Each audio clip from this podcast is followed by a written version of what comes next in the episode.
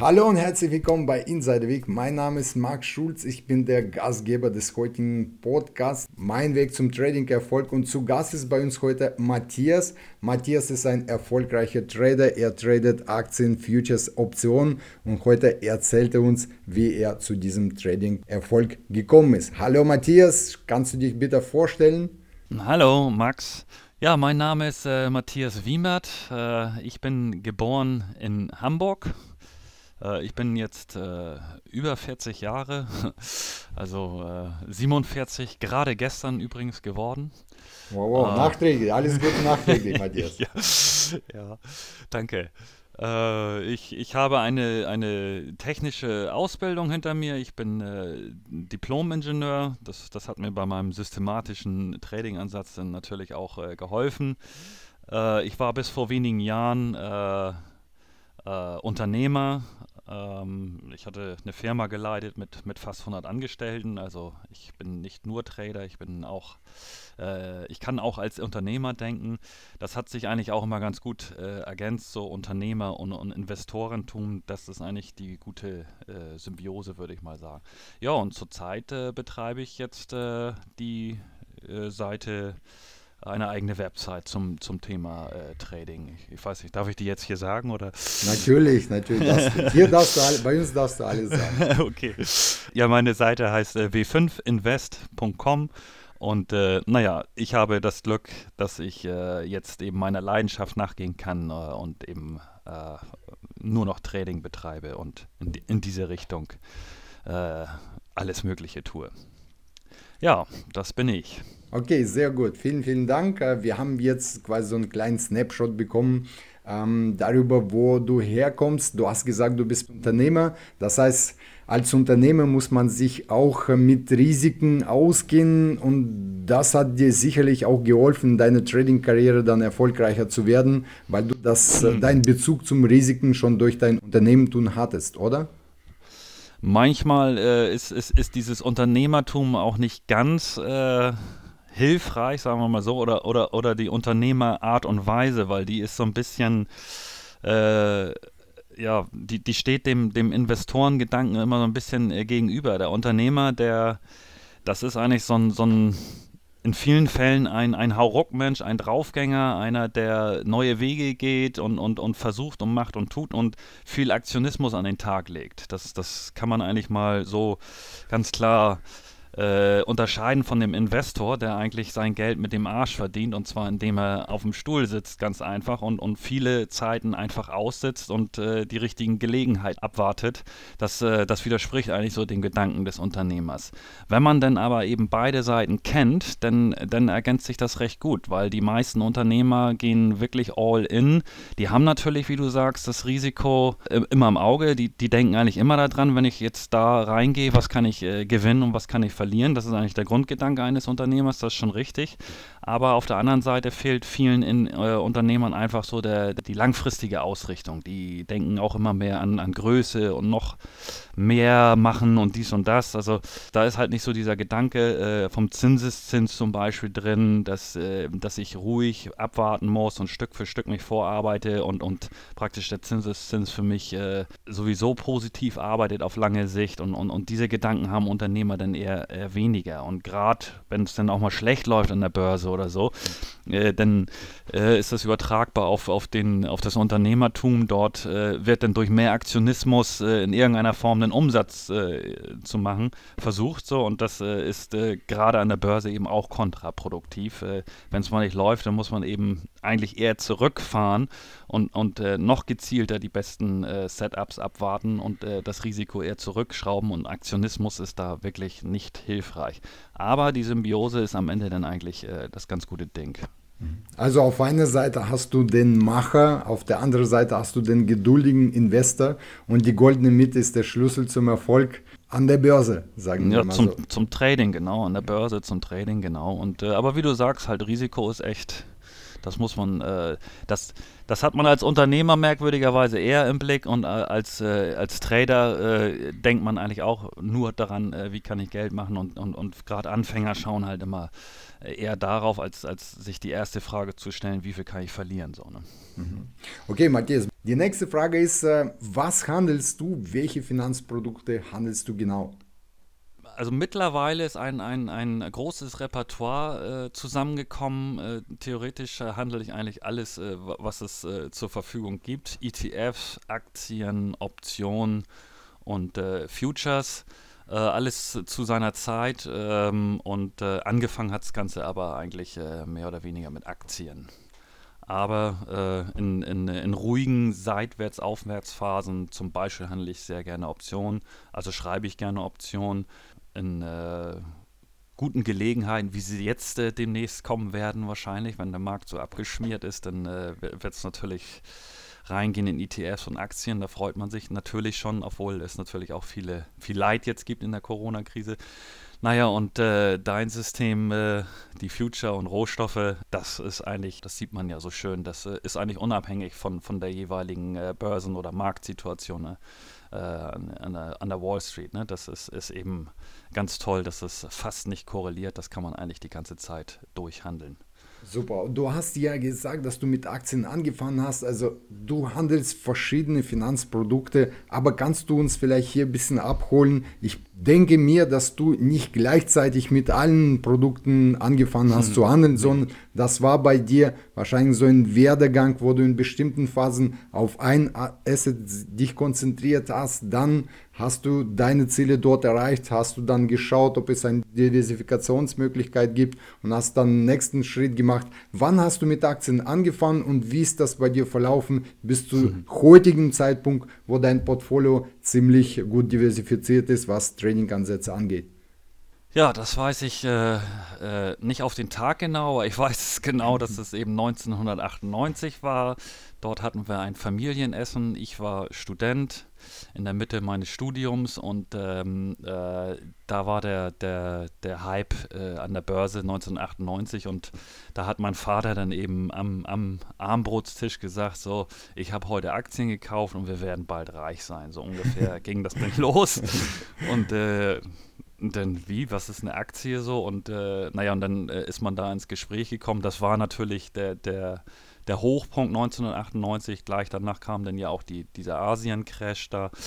Und ähm, naja, das, aber das waren so meine ersten, äh, das, das, war eigentlich meine erste Begegnung mit den Aktien. Äh, mit Aktien kann man reich werden und, und äh, die Future und Optionen, das, das kam eigentlich äh, viel, viel später. Äh, die Future, die würden, die, die kamen vor fünf Jahren, nämlich, also Option, Optionen und Future kamen vor circa fünf, sechs Jahren dazu. Bis dahin war es eigentlich äh, grundsätzlich nur Aktien, ja. Jetzt, wo wir schon über deinen Tradeweg sprechen, vielleicht äh, erzählst du uns ein bisschen mehr über die Herausforderungen und Schwierigkeiten, denen du begegnet bist auf deinem Weg zum Erfolg, weil wir beginnen nicht alle, also ich kenne ehrlich gesagt keinen, der jetzt äh, begonnen hat und war sofort erfolgreich, sondern die meisten verlaufen einen steinigen Weg und äh, viele, die diesen Podcast hören, ähm, haben auch diesen Weg gegangen oder die sind gerade befinden sich auf diesem Weg und äh, es wird für uns alle interessant sein, auch für mich, ähm, wie dein steiniger Weg verlaufen ist. Also was waren die Herausforderungen, Schwierigkeiten auf deinem Weg zum Trading-Erfolg? Ja, das ist einfach die Herangehensweise gewesen. Ne? Das ist äh, im Prinzip muss man sagen, die, dieses, dieses Aktienkaufen, das, das wird den Menschen eigentlich viel zu leicht gemacht. Ja, man eröffnet ein Depot. Gerade gestern habe ich äh, wieder so ein Gespräch geführt, ein guter Bekannter, äh, der hat gesagt, ja, das ist jetzt gecrasht, jetzt kann man Geld verdienen. Ja, und da sage ich, ja, das, das, ist prinzipiell richtig. So, und dann sage ich, ja, du musst dann, äh, ja, wie mache ich denn das? Ja, du musst ein Depot eröffnen, sage ich, und dann äh, kaufst du dir einfach mal den S&P 500 ETF, so das ein sicheres Gefährt. Äh, das legst du dir dann rein. Ich sag dir dann auch noch, an welchen Tag du reingehen sollst, so ungefähr, ja. So, und dann äh, kam dann die Frage, ja, was ist denn ein Depot? ja, also gut. So, äh, und, und, und so geht das dann los. Aber dieser Mensch, ist jetzt im Prinzip in der Lage, ein Depot mit drei, vier Mausklicks äh, zu eröffnen mhm. und äh, dann hat er irgendwo gehört, ich muss jetzt ETFs auf den S&P 500 kaufen und dann geht's los. So, und das darf eigentlich nicht sein und genau das ist im Grunde genommen der, der, das Problem, warum eben die meisten Leute an der Börse auch Geld verdienen. Und genauso habe ich ja dann äh, 98 eben auch gleich Geld verloren, Deutsche Bank und Daimler-Benz Aktien gekauft am Höchstpunkt. Daimler-Benz ist seit 98 nie wieder dahin gekommen, wo, wo ich sie eingekauft habe. Also nicht mal Buy and Hold hätte funktioniert. Das ist, das ist verrückt, ist das. Und Deutsche Bank naja, da brauchen wir eigentlich gar nicht drüber sprechen, wie genau. die Aktie aussieht. Also, naja, und so, äh, so, so war eigentlich der, der Weg dann auch weiterhin. Äh, 98 gab es zwar schon Internet, äh, das, das war aber sehr langsam alles. Äh, das, das, äh, da gab es auch wenig Information, die bereitgestellt worden ist. Und man hat, also meine Geheimtipps kamen aus der Zeitung. Und, und mhm. äh, die Geheimtipps, die, die dann praktisch eine Million andere Leute auch wussten, so ungefähr. Und äh, der Aktionär hatte ich früher gekauft. Und da waren dann halt, naja, die müssen die Zeitung halt voll kriegen und, und die. Das ist aber eben kein Trading-Ansatz, so kann man mhm. kein Geld verdienen. Und das ist, das ist genau das Problem. Äh, ich hatte aber auch keine überhaupt keine Idee, wie ich an die Sache herangehen konnte. Ja? Man, man hat, auch wenn man noch so viel gelesen hätte in, in, in der Aktionär oder in, im, im, Finanzteil der, der Frankfurter Allgemeine, es, es, es, hätte einfach nichts gebracht, ja, weil das ganze Background, was eben dazugehört, das fehlte komplett. Mhm. Risikomanagement, konkrete Ein- und Ausstiege, welche Gesamtsituation herrscht am Markt. Naja, also und, und diese systematische Vorgehensweise, das hat äh, gefehlt einfach und das wurde komplett. auch in keiner Zeitung vermittelt. Nein, das äh, im Gegenteil, man hat fast das Gefühl, dass die äh, gar nicht daran interessiert sind. Ne? Und auch, auch jetzt, wenn, wenn sie zum Beispiel diese äh, Robot, Robot Advisor mhm. oder sowas, die, die für einen das Handeln übernehmen, habe ich gerade letztens auf Zypern mit jemandem gesprochen, die, die an einem großen Projekt dran arbeiten. Äh, der investiert gemäß dem Robo-Advisor. Mhm. Und, und, dann sage ich ja, was hat er denn aus? Ja, der hat mein Risikoprofil dies und das ermittelt und, und jetzt hat er das Geld in, in, die und die Aktien reingehauen. Ja, toll, sage ich. Und äh, wann und wie geht er jetzt raus? Nee, das hat er nicht, das sagt er nicht. Der, der, sagt mir nur, wen ich nehme und dass ich reingehen soll. Und das ist dann alles, ja. Und, und auch da sieht man dann ganz klar, dass das, äh, welchen Vorteil hat das gegenüber irgendeinem Fonds oder, oder sonst was? Gar keinen. Ja, im Grunde mhm. genommen nur, dass es billiger ist, aber mehr auch nicht. Das ganze, das ganze systematische Herangehen, das ist eben das, was, was zum Erfolg letzten Endes führt. Und da gehört eben Ein- und Ausstieg dazu, da gehört eine Gesamtmarktanalyse dazu, da gehört Hintergrundinformation fundamentaler, von der fundamentalen Seite. Da gehört rein, wie viel kann ich verlieren, also Risikomanagement und, und in, in, diese Richtung geht das dann halt. Naja, und äh, ich hatte dann, ähm, das war 2003, da habe ich äh, das erste Mal die Traders gelesen. Da war ich am Bahnhof, habe auf einen Zug gewartet, also ganz klassisch irgendwie, ein Zufall, und habe dann in, in, in, die, in dieser gut sortierten äh, äh in diesem gut sortierten Zeitschrifthandel äh, eben die Traders gesehen und gedacht, was ist das denn? Ne? Und da waren dann halt äh, Systeme beschrieben mit, mit leitenden Durchschnitten und RSI und, und so weiter. Und, und, und da habe ich gedacht, meine Fresse, ey, das ist, das ist der Stein der Weisen, den ich da jetzt gefunden habe. Aber das, es hat mir dann letzten Endes eben nur ein, eine neue Herangehensweise schon mhm. mal eröffnet. Ja, und das, das war einfach ein riesen Quantensprung zu dem Zeitpunkt. Dann wenig später, äh, oder dann ging es eigentlich los mit leitenden Durchschnitten. Die konnte man dann in ellenlangen Excel-Tabellen auch abbilden. Excel konnte ja äh, leitende Durchschnitte bilden. Dann habe ich den RSI selbst über ich weiß nicht, wie viele Spalten im Excel abgebildet, bis ich dann da, das richtige RSI immer hatte. Und, und das war halt eine irre Aufgabe. Naja, und bis dann 2004, das war dann ein Jahr später, mich einer auf so eine Backtesting-Software aufmerksam gemacht hatte, ja. Und das war natürlich der nächste Quantensprung, ja. Und ähm, äh, da konnte man dann relativ einfach, war natürlich auch wieder eine harte Aufgabe, äh, dieses Programmieren zu lernen, weil, weil äh, das, das konnte ich auch gar nicht. Aber naja, die, die Faszination für Börse war halt immer da. Und ähm, naja, und auch Geld zu verdienen, muss man ja auch ganz klar sagen. Äh, und, und dann ging es halt weiter. Du konntest dann eben Backtests machen. Äh, die amerikanischen Märkte haben ja ganz tolle historische Daten, äh, die sie bereitstellen. Und, und von daher konntest du dann eben zumindest sehen, wenn du das und das gehandelt hast, dann kam das und das heraus. Das war schon mal super.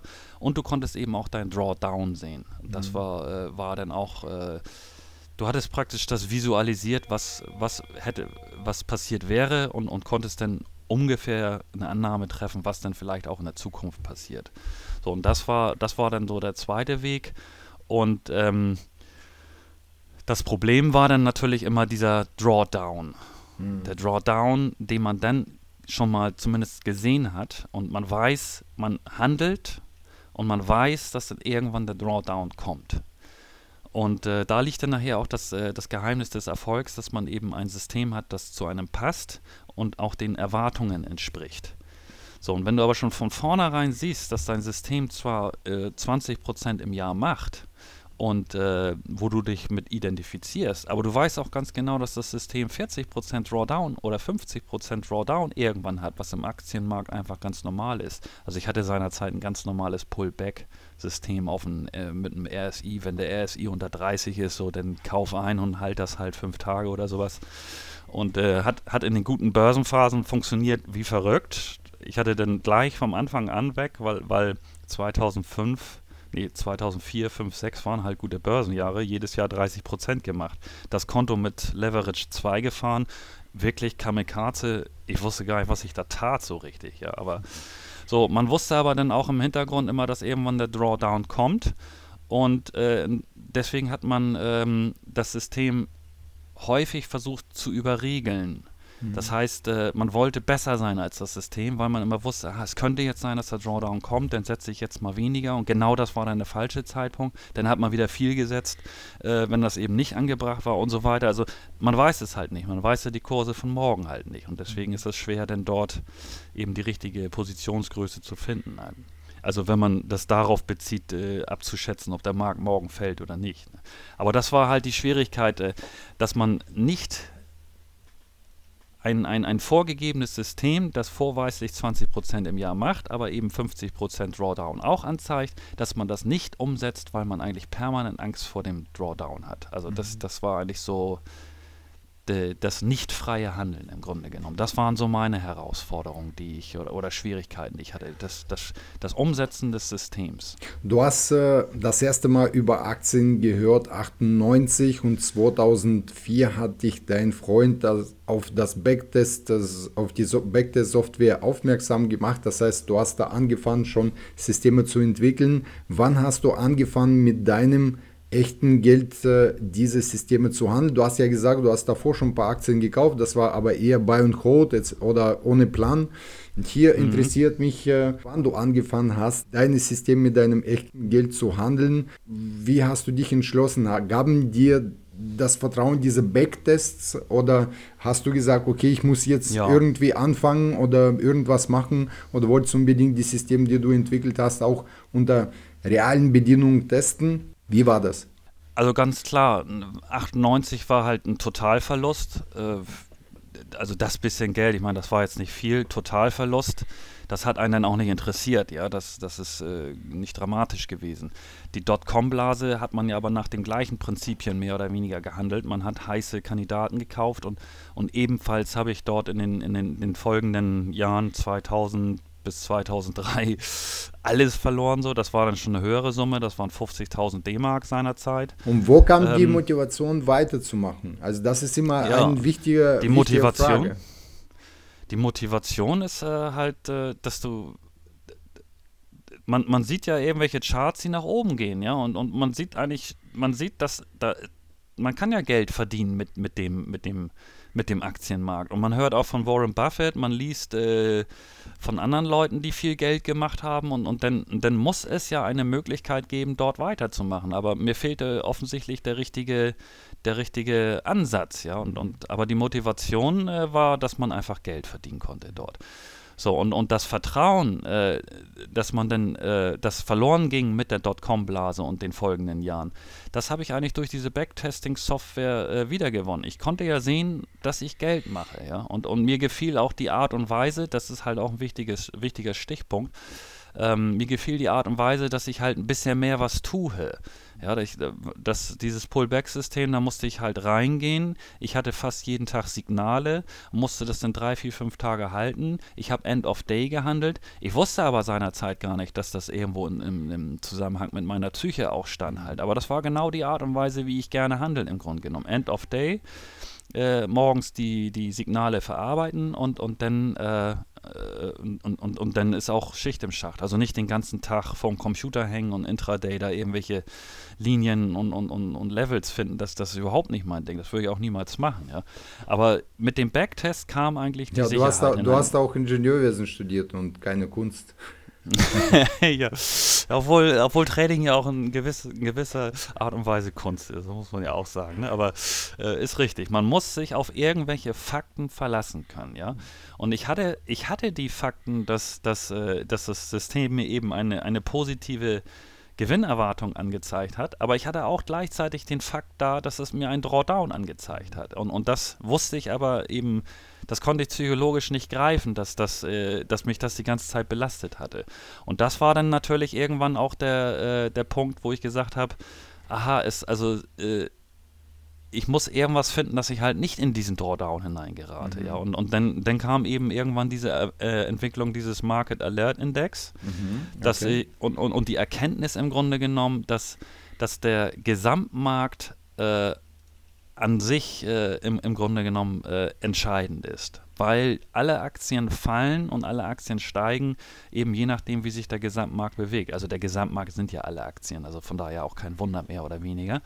Aber ähm, wenn ich das eben hätte, äh, also diesen, wenn ich diesen Fokus aufzoome quasi auf die, auf die Makroökonomik, also wie ist eigentlich der Allgemeinzustand, wie sind die Zinsen, äh, und dann ein bisschen weiter hineingehe. Äh, ich schaue mir dann an, was macht denn der S&P 500, äh, wie ist der innere Zustand quasi, das, mit, das, da arbeite ich ja mit diesen Breath-Indikatoren und, und dann habe ich irgendwann diesen Market Alert Index äh, zusammengestellt. Also der hat mir die Gesamtsituation des Marktes wiedergegeben und dann äh, kam halt mit, mit, mit zunehmender Literatur und auch Trading-Erfahrung im Grunde genommen ähm, der Fokus, dass, dass man eben nicht jede Aktie handelt im S&P 500. Also früher hatte ich dann mit diesem einfachen Pullback äh, bin ich so vorgegangen, dass, dass ich praktisch jedes Signal, was im S&P 500 aufgetaucht ist, einfach umgesetzt habe, so ungefähr. Ja? So, ohne zu gucken, ist, ist die Aktie jetzt gerade im Aufwärtstrend oder im Abwärtstrend. Nee, das System hat mir angezeigt, äh, wenn, wenn der RSI unter 30 fällt, kannst du reingehen und, und muss halt drei oder fünf Tage halten. So, und, und dann äh, kam später so der Fokus auch auf Markttechnik, auf Trend. Und, und, und dann, das, das sagen erfolgreiche Hedgefondsmanager, Ed Seikoda hat es gesagt, suchen Sie sich einen Trend, ja. Und, und aber das weiß jeder, aber bis das dann auch wirklich macht, ja. im Unterbewusstsein ankommt, das dauert halt. Mhm. Und, äh, und, und das war dann eben ein weiterer Parameter, dass man eben die Aktienselektion vor die Ein- und Ausstiege gesetzt hat. Ja? Also vor die, vor die Regeln der Ein- und Ausstiege. So, und, und, ist auch ganz logisch so im Nachhinein. Man guckt sich an, steigt die Börse oder fällt sie. Das mhm. ist mal die Gesamtmarktsituation. Dann schaut man sich eben aussichtsreiche Kandidaten an, die eben sowieso in einem Aufwärtstrend sind, sowas wie, wie jetzt Mastercard oder sowas, äh, ist eine starke fundamentale Firma, die geht seit zehn Jahren nach oben. So, ähm, darauf auf eine starke, auf ein starkes Börsenumfeld in einer starken Aktie kann ich dann eben meine Ein- und Ausstiegsregeln anwenden. Und, und dann braucht man die im Grunde genommen schon fast gar nicht mehr, ja. Weil, weil äh, wenn du jetzt in einem guten, gesunden Börsenumfeld heute eine gute Aktie kaufst, dann muss, ist doch die Wahrscheinlichkeit eh schon auf deiner Seite, dass sie in einem Monat wahrscheinlich höher steht als heute mhm. so ungefähr. Ja. Und wenn du dann noch ein bisschen feinjustierst, äh, wenn sie gerade einen Tag gefallen ist oder so, dann, dann hast du das schon. Ja. Und, das, und das war dann die Sicherheit. Ja. Das bestätigt auch unser Ansatz, weil unsere Strategie besteht aus drei Bestandteilen. Das ist zum einen die fundamentale Analyse, die technische Analyse und das Risk- und Money Management. Viele beginnen gleich mit technischer Analyse. Das hast du auch mit deinem RSI-System gemacht. Du hast rein mhm, genau. nach technischer Analyse gehandelt. Dann als zweiter äh, Bestandteil kam dann die fundamentale Analyse, wo du gesagt hast, das muss man vor der technischen Analyse setzen. Man muss erstmal die richtigen Aktien aussuchen, damit steigert man seine Erfolgsquote enorm. Und wenn man zusätzlich noch den Trend berücksichtigt, dann wird das Ganze schon viel profitabler, als wenn man rein stur nach technischer Analyse handelt. Und das Ganze muss natürlich ja. abgerundet sein mit Risk- und Money-Management, weil wenn man genau. die Regeln im Risk- und Money-Management nicht berücksichtigt, dann fährt man irgendwann mal das Konto gegen die Wand und äh, dann hat man auch kein Geld verdient. Für mich ist das auch logisch, dass du den nächsten Schritt gemacht hast zu fundamentale Analyse und dass du das System quasi um diese fundamentale Analyse vervollständigt hast. Du hast auch gesagt, dass du viele ähm, Indikatoren hast, die den Markt messen. Also kann man sich das so vorstellen, dass du zu einem Doktor geworden bist,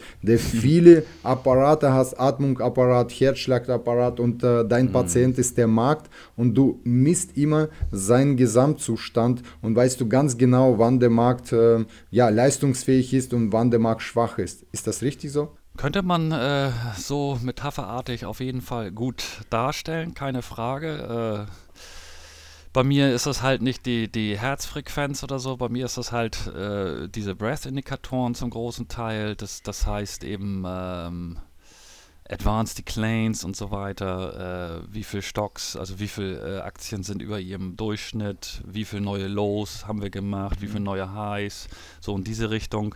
Ich gucke mir dann an äh, die Aktiengruppen. Mhm. Ähm, äh, Transportindex ist, ist vielen Insidern eigentlich auch geläufig halt, dass das, das so eine vorwegnehmende äh, Funktion hat. Wir haben jetzt zum Beispiel aktuell haben, hat der, der Transportindex eben äh, seit drei Tagen kein neues Low gemacht, mhm. während der Gesamtmarkt halt gerade gestern wieder ein Low gemacht hat.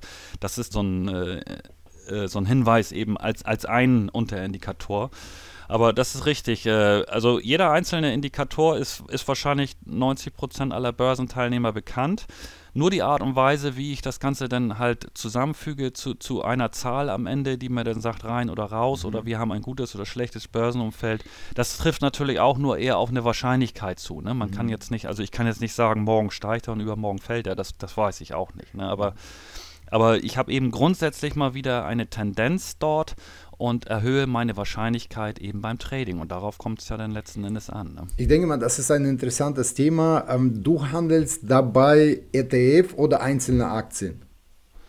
Naja gut, äh, dieses, diesen, äh, diesen Market Alert Index, so nenne ich den, äh, den, den kann man direkt umsetzen, also mit, ein, mit einem ETF, also mhm. den S&P 500 ETF zum Beispiel, dass man einfach sagt, okay, wenn der jetzt auf grün steigt, dann, dann kaufe ich den äh, kommt dann auch immer noch auf die Phase drauf an. Haben wir jetzt einen ganz jungen, frischen Markt oder, oder haben schon etablierteren Markt oder so, dann äh, kann man eben entsprechend dieses Money Management Risiko anwenden. Also ist auch wieder der Klassiker. Man hat ein erstmal ein, ein System mit einer positiven Gewinnerwartung und, und darauf setzt man dann eigentlich sein Money Management. Man, man fühlt dann nachher, aha, das ist eine, eine relativ gute, ein gutes Setup oder das ist ein mittleres Setup und dementsprechend kann man auch seine Positionsgröße dann eben anpassen.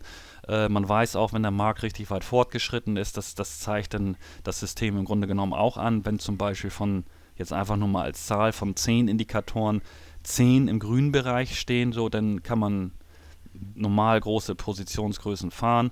Wenn, äh, wenn jetzt schon mal drei ab, abknicken, dann nach einer Aufwärtsstrecke, dann, dann fährt man halt ein bisschen runter.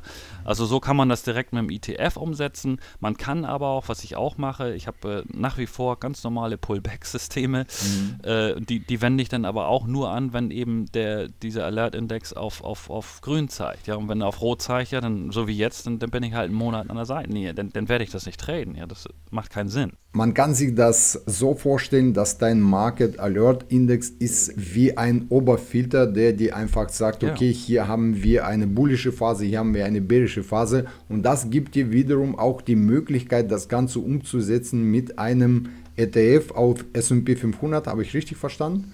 Genau, und, ja. Genau, und wie viele äh, Trades machst du da im Jahr mit, äh, wenn du äh, die Strategie nach diesem ähm, ETF umsetzt?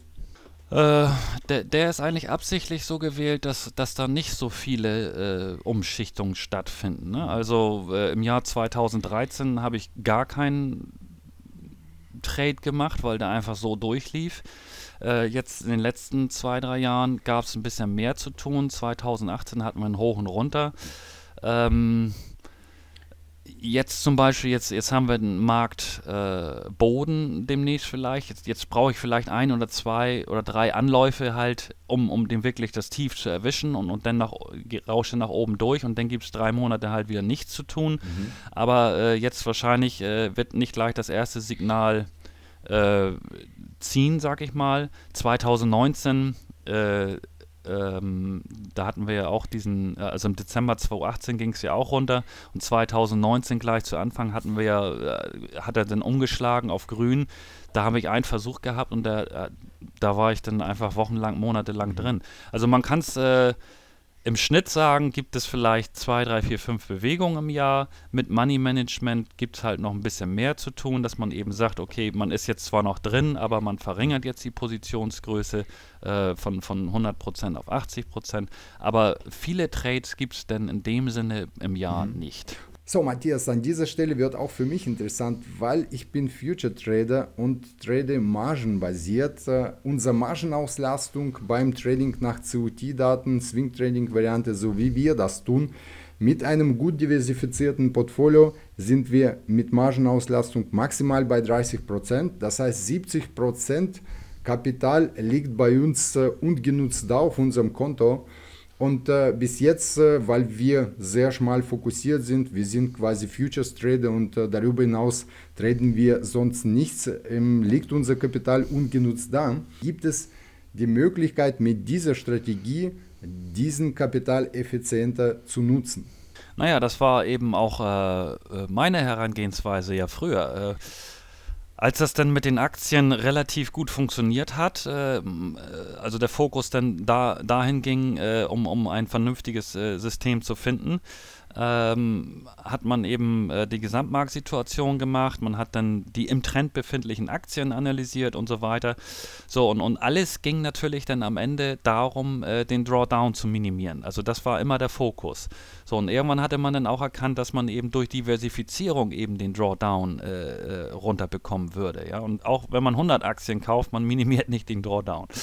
So, und äh, das war halt eben meine Herangehensweise, äh, Optionen äh, sich mal anzuschauen und eben auch die Future. Und äh, deswegen äh, bin ich auf dieses Rohstofftrading gekommen, weil ich eben gedacht hatte, ja, ich schaue jetzt mal, äh, dass ich irgendwas un Unabhängiges, also nicht korrelierendes zu Aktien ähm, trade. Du, du fragst dich jetzt praktisch, ähm, da du aus dem Future-Bereich kommst, du bist halt so an die Börse gekommen, ich bin durch Aktien an die Börse gekommen, aber letzten Endes ist das der, der gleiche Hintergedanke, ja. Wir wollen den Drawdown im Prinzip wegkriegen und wir wollen aber auch eben mit, mit was eben das Risiko ja beziffert irgendwo und, und auf der anderen Seite wollen wir natürlich das Geld maximal ausnutzen. Und auch da ergänzt sich eben, das hatte ich dann seinerzeit ja auch gesehen, ich war total verblüfft, dass das eben mit die Future äh, Margin relativ gering war ja, äh, was bei Optionen zum Beispiel nicht so ist, da muss man schon ein bisschen mehr hingucken, weil da ist die Margin-Auslastung relativ schnell äh, erreicht. Naja, und ähm, wenn ich jetzt zum Beispiel mit einem äh, ganz normalen Hebel von 1 arbeite, also wenn ich jetzt äh, 100.000 auf dem Konto habe und den, in, in den ETF hineingehe und, und für 100.000 äh, äh ETFs kaufe, dann äh, habe ich nicht mal eine Margin-Auslastung von, von, von 1. Also ich, ich habe zwar 100.000 auf dem Konto, aber bei äh, also ich bin bei Interactive und die, äh, die, die, die, berechnen mir aber nicht mal die volle Margin in dem Augenblick. Ja? Also theoretisch könnte man, äh, wenn man jetzt äh, 30% Margin-Auslastung hat, genau den Betrag, den man auf dem Konto hat, auch gleichzeitig in ETFs hineinhauen. Ja? Und oh, ohne dass man halt sein Risiko vergrößert, weil, weil sie eben nicht korrelieren, die Märkte. Ja? Und, und das hat man auch jetzt gesehen, weil jetzt sind Aktienmärkte gefallen und äh, die Rohstoffe sind auch trendy ja. gewesen. Genau. Und äh, in so trendigen Phasen verdienen wir Geld. Deswegen haben wir jetzt auch auf unserem Konto Allzeit hoch und sind ja. jetzt aktuell mit unserer offenen Position nochmal stark im Plus, was unser Alter, Allzeithoch bestätigt. Und da hat man gesehen, dass das jetzt mit dem Aktienmarkt quasi nicht korreliert und ähm, eröffnet die Möglichkeit dann durch den zusätzlichen Trading-Ansatz das Trading zu diversifizieren, das Risiko ja. zu minimieren, gleichzeitig zusätzliche ja. Rendite zu erwirtschaften. Das ist eine ganz logische äh, Geschichte im Grunde genommen. Also die das, äh, also es ist ja, ist wirklich keine Zauberei. Also es, äh, es ist total einleuchtend. Wir haben ja mal äh, diesen äh, CRB-Index, äh, wenn, man, wenn man sich den mal rüberhält über den Aktienmarkt, dann kann man eigentlich recht gut erkennen, dass, dass äh, so diese Future-Systeme, die eigentlich in, in, in Trendrichtung arbeiten, äh, Impulsstrategie, genau das Wort hat mir gerade mhm. gefehlt, ähm, dass die eben hervorragend funktionieren in trendigen Märkten und, und, und wenn man sich dann diesen CRB-Index einfach mal über den Aktienmarkt rüberlegt,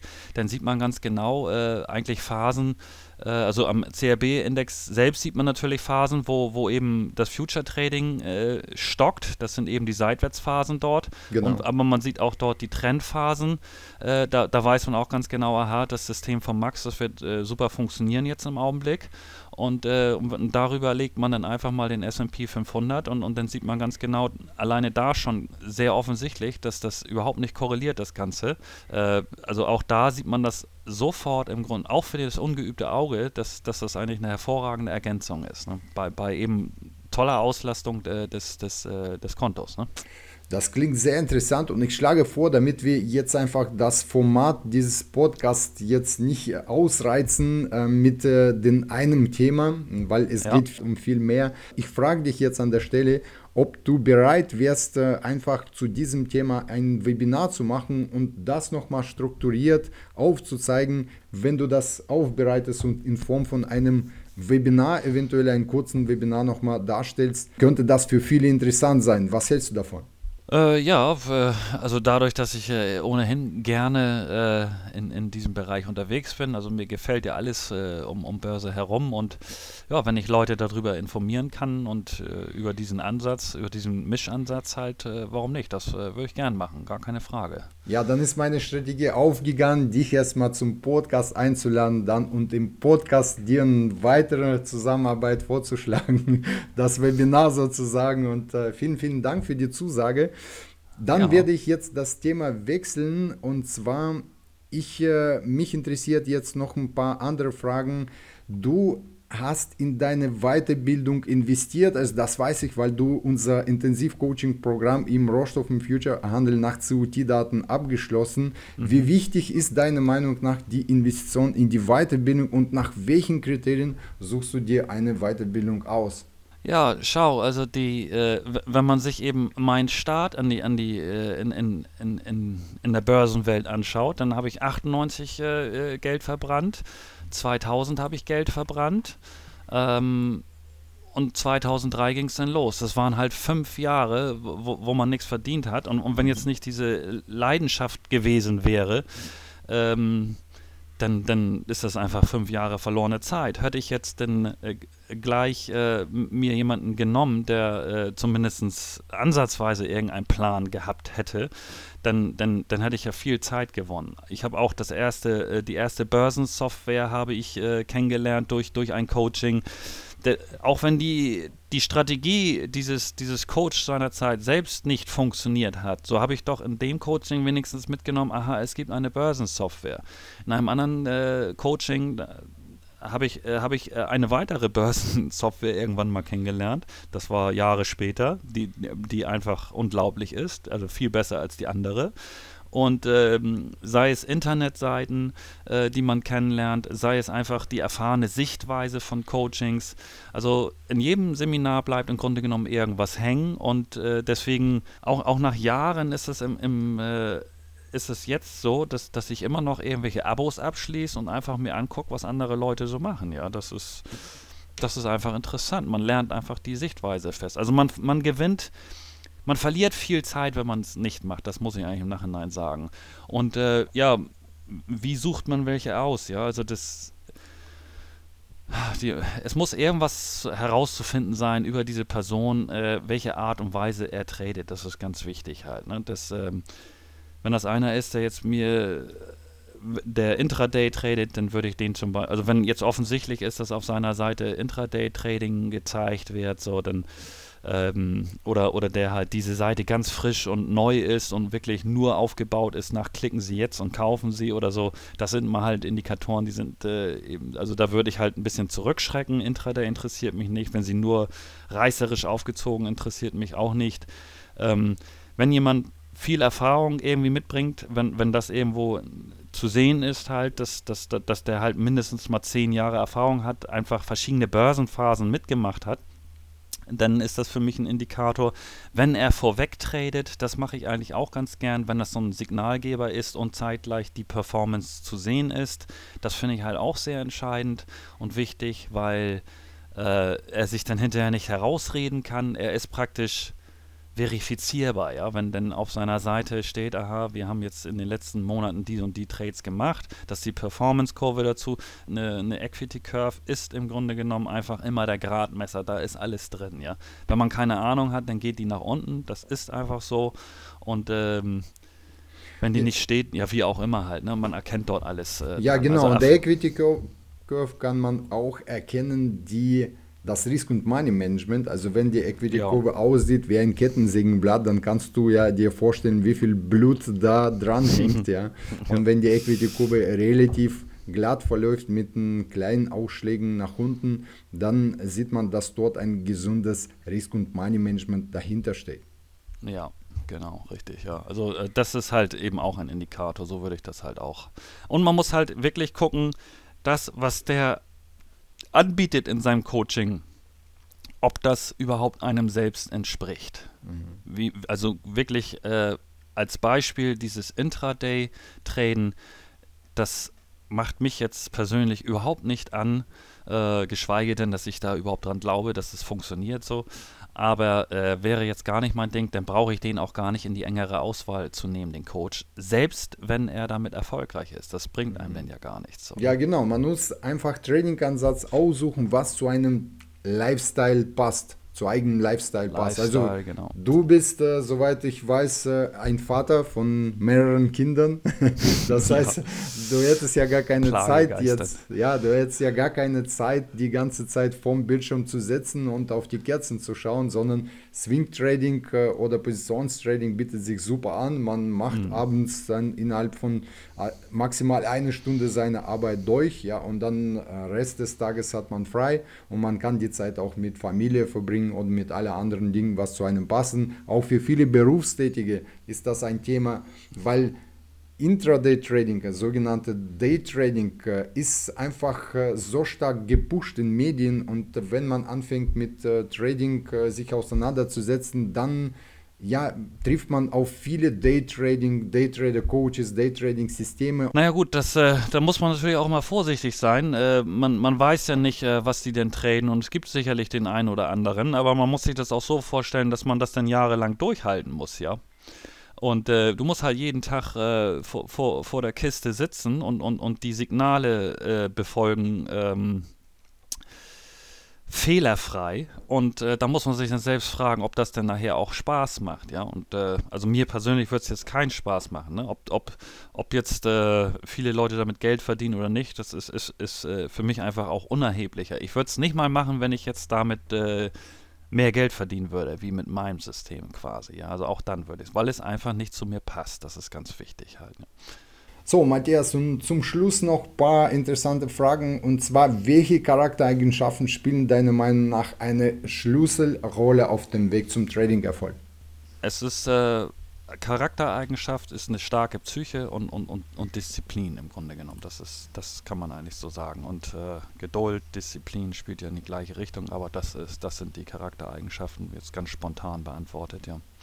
Disziplin ist halt das Wichtigste. Warten, bis die Situation kommt eine starke Psyche haben, starke Nerven, äh, den Trade den laufen zu lassen, nicht gleich die Gewinne zu realisieren, nicht voreilig irgendwas machen und, und dazu gehört Disziplin und starke Nerven dazu. So, und die letzte Frage ist, was sind deine Pläne für 2020? Deine Trading-Pläne wohlgemerkt. Äh, 2020 auf. Äh, Weiterhin so Geld verdienen, ja. so, so, wie jedes Jahr im Grunde genommen. Ne? Also, äh, ich ich äh, entwickle ja weiterhin Systeme, Äh, das, ist, das mag ich gerne halt. Irgendwie ein Short-System wäre jetzt für mich mal äh, an der Reihe, obwohl ich weiß, es ist halt sehr schwierig zu finden, weil die Wahrscheinlichkeit gegen einen spricht. Aber so zur Diversifikation würde ich das doch dann auch mal gerne in Angriff nehmen. Naja, und, und ansonsten äh, gibt es da nicht, nicht äh, herausstechende äh, Systeme. Ne? Die äh, ich versuche halt in Aktien 10 bis 15 Prozent zu machen, in, in, im Future, also mit, mit, mit deinem Ansatz, den, den ich auch eben kombiniert habe mit, mit eigenen Finessen sozusagen. Äh, da versuche ich halt auch 10, 15 Prozent zu machen, mit meinen Optionen, wenn sich die Gelegenheiten ergeben, dann auch nochmal 5 oder 10. So, und, und, so eiert sich dann das äh, Ergebnis dann im, im, Laufe des Jahres dann nachher dann zusammen, ja, mit kleinen Positionsgrößen. Und auch ja. mit einem diversifizierten Risiko. Das heißt, dein Drawdown durch den Einsatz verschiedener Trading-Ansätze ist kleiner, als wenn du einen Trading-Einsatz fahren würdest. Schon, ja, ja, auf jeden Fall. Äh, das, äh, das kann man, ja, ist so, ne? Das ist, äh, Ah, mein Drawdown. Ich äh, hm. muss aber auch ganz klar, ich bin jetzt auch nicht der Fehlerfreie, das muss ich ganz klar ja, sagen. Ja, das sind also wir alle ich, nicht. Ich zock, ich zock hin und wieder mal ein Scheißding, das ist einfach dazwischen. und da, also das, äh, das wäre gelogen, wenn ich das jetzt, äh, wenn ich das jetzt, wenn ich diese Disziplin hier vorgaukeln würde. Aber insgesamt ist das eben so, man fühlt sich viel sicherer, wenn man verschiedene Sachen handelt. Man weiß einfach, wenn man in, in eben in deinem Future-System äh, ein bisschen Geld unterbringt. Das hat ja nichts damit zu tun, wenn der, der S&P morgen hoch oder runter geht. Das, das ist halt nur bedingt korreliert. Also die Diversifikation ist eigentlich äh, das, das Hauptthema bei der ganzen Geschichte. Ja, ja das, richtig, das keine perfekt ist, das kann ich bestätigen. Auch wir, also die Öffentlichkeit, in der wir uns befinden, durch unser Blog, durch das Trading, durch die Handelspläne, die wir immer veröffentlichen, bevor wir einen Trade eingehen, die zwingen uns dazu natürlich diszipliniert zu sein. Aber ja, auch im Rahmen von dieser Öffentlichkeit schaffen wir, wie der letzte Trade im Soil Mail, das war jetzt äh, am Ende des äh, Jahres 2019, da waren wir einfach zu euphorisch und sind einfach zu hohes Risiko da eingegangen und wurden gleich besseren belehrt. Also da ging gleich nach unten ja. mit 20.000. Ja, und das ist, das ist leider so. Aber gut, wir sind alle Menschen und wir streben nach Perfektion und der Weg macht uns Spaß und das ist äh, das, was zählt am Endeffekt. Ja, das, das wäre eigentlich nochmal äh, ein Plan für, für, zwei, für 2020. Äh, noch mehr Disziplin, Disziplin am Tag legen. Und wenn ich äh, wieder irgendwo eine hundertprozentige Chance sehe, dann halt nicht viel setzen, sondern einfach ein bisschen dabei sein und dann ist gut. Das, das, das müsste ich mir echt mal als, als Unternehmertyp halt wieder hinter die Ohren schreiben. Ja. Also gute Fortsätze für 2020, Matthias. Ich denke mal, das wird sich auch überschneiden mit äh, vielen Vorsätzen unserer Zuhörer, auch mit meinen Vorsätzen. Ich will auch dieses Jahr besser werden, auch disziplinierter, auch profitabler etc. Ich meine, das muss ich dir, äh, wenn ich nochmal dazwischen funken darf, äh, das hattest du aber bewiesen. Äh, ich war ja in dem letzten Jahr bei dem, deinem Coaching mhm. dabei und äh, wenn ich halt irgendwas auch äh, gelernt habe, denn ich, ich habe jetzt gerade eben gesagt, ich wünsche mir eben noch disziplinierter mhm. zu sein. Äh, aber wenn ich was gelernt habe, war das eben de deine, deine stoische Herangehensweise, diese Disziplin, wie du dich unter diesem Druck von, von, dem, von deinen Coaching-Teilnehmern praktisch aus diesem Drawdown herausgearbeitet hast, äh, eine Ruhe auszustrahlen. Man weiß natürlich nicht, was du innerlich äh, gedacht oder empfunden hast, aber das war für mich sehr, sehr vorbildlich und eben auch meisterhaft das kann man nicht anders sagen. Also wenn da viele Leute mit Erwartungen sind, äh, man stürzt vom ersten Tag quasi in den Drawdown, hat sechs Monate damit zu kämpfen und arbeitet sich dann heraus. Also das ist für mich echt eine Leistung. Und der Drawdown war ja auch nicht hoch oder so, das muss man ja auch dazu sagen. Ne? Aber äh, das habe ich zum Beispiel aus deinem Seminar, Seminar mitgenommen. Ganz toll. Ja, also es waren äh, eine erfahrungsreiche Zeit, würde ich sagen, 2019. wir hatten Drawdown auf allen unseren Konten, auf Hauptkonto, Coaching-Konto hatten wir auch Drawdown. Aber am Ende, wir sind dran geblieben, wir haben durchgehalten, wir haben unser System ja. umgesetzt, wir haben Risk Money Management stur behalten. Also wir haben keine Risiken erhöht etc. Wir haben keine Bauchtrades gemacht, keine Harakiri-Trades und alles, was ein Konto gegen die Wand fährt. Und am Endeffekt, zum Ende des Jahres, waren wir aus dem Drawdown raus und haben ja. Ausbildungsgeld zurückverdient. Also wir haben unsere Ziele erreicht sozusagen. Und äh, wenn du das mitgenommen hast von der Ausbildung, also diese Herangehensweise, dann äh, denke ich mal, war ich nicht gut genug, äh, weil du für 2020 immer noch den äh, Vorsatz hast, äh, noch disziplinierter zu werden. ja, ich müsste noch ein Coaching machen, ja. Also ne, bis ja, jetzt nicht eingeladen, äh, noch ein Jahr Coaching bei uns. Aber ich denke mal, das hast du nicht nötig. Du bist schon bereits erfolgreich und äh, ich wünsche dir alles, alles Gute für 2020, auch für alle weitere Jahre. Ich freue mich auf unser gemeinsames Webinar zu deinem mhm. System, zu diesem Thema, wie man im Future Trading das äh, Kapi brachliegende Kapital effizienter einsetzen kann. Und äh, das werden wir dann bei uns rechtzeitig auf unserer Webseite noch kommunizieren. Wann hättest du dann prinzipiell Zeit dafür, äh, für das Webinar? Kurzfristig oder mittelfristig? Wenn, wenn jetzt nicht sonst was erwartet, wenn, also wenn du jetzt nicht sonst was erwartest, einen ganz tollen äh, Vortrag mit, mit vielen Farben und bunt, äh, aber so kenne ich dich eigentlich auch nicht, äh, dann geht das relativ schnell, wenn mhm. wir jetzt die Fakten darstellen und, und äh, ich, ich, ich anhand meiner meiner Software, die ich eh jeden Tag benutze, dann kann ich da ganz schnell ein paar Bilder oder, oder das in irgendeiner Form erklären und, und dann, dann können wir das in, in, in einer Woche mhm. in Angriff nehmen quasi. Das ist, das ist nicht weiter problematisch. Super Farben brauchen wir nicht, um es geht um die Substanz, also um den Inhalt. Und äh, von deiner Seite erwarte ich, dass du dein Wissen strukturiert aufbereitest, weil das ist nicht so einfach. Es braucht auch Übung. Auch ich stand an der Stelle, wo ich gesagt habe, okay, wenn ich jetzt jemanden beibringen möchte, wie unser Trading-Ansatz funktioniert, da muss ich erstmal selber das Wissen in meinen Kopf strukturieren und das, mhm. wie man dann das in Form von einer Präsentation darstellt, da werde ich dir unter die Arme greifen, weil damit habe ich schon genug Erfahrung. Mittlerweile mache ich das mhm. schon in unserem Coaching oder auch viele Webinare habe ich abgehalten und da werde ich dir auf jeden Fall zur Seite stehen. Gut, okay, Matthias, vielen, vielen Dank für deine Zeit. Ähm, damit schließen wir unser Podcast, Podcast, das spreche ich immer falsch, das Wort aus. Also Matthias, Matthias, vielen Aber schon besser geworden. Ja, es ist besser geworden, genau.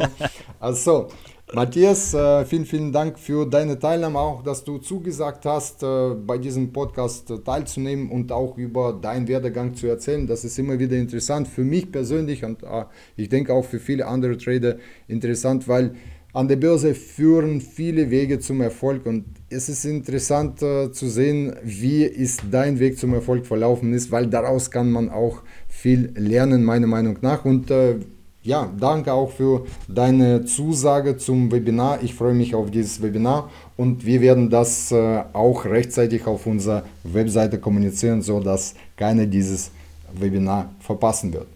Ja, alles klar. Bis bald dann. dann bis bald. Ciao, ciao.